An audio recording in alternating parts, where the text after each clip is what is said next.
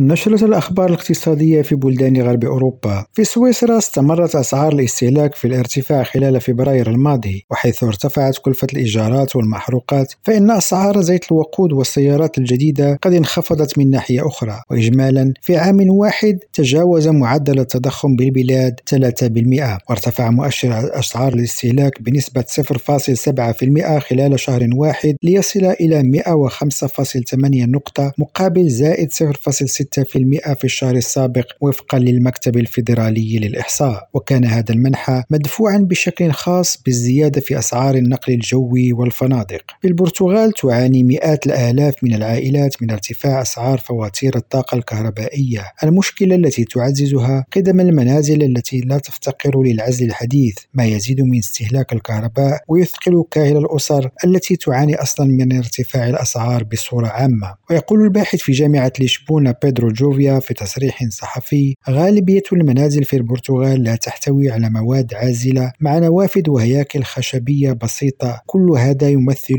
مشكلة حقيقية. وتصل رواتب بعض الأشخاص إلى 300 يورو في الشهر وهو الحد الأدنى للأجور الذي جعل بعض الأسر تعيش في فقر مدقع مع تكلفة دفع فواتير الطاقة الكهربائية. في إسبانيا يدافع 92% من العاملين في منصات النفط البحرية في المملكة المتحدة عن تأميم شركات الطاقة لتحقيق انتقال أكثر عدالة وفعالية وفقا لمسح تموله النقابات والمنظمات غير الحكومية. ويؤيد المجيبون أيضا ب 94% ضريبة دائمة على الأرباح غير المتوقعة في القطاع وفقا لهذا الاستطلاع والذي تم إجراؤه بين أكثر من ألف موظف في القطاع الخارجي في إنجلترا واسكتلندا. نزال فراوي ريم راديو جنيف.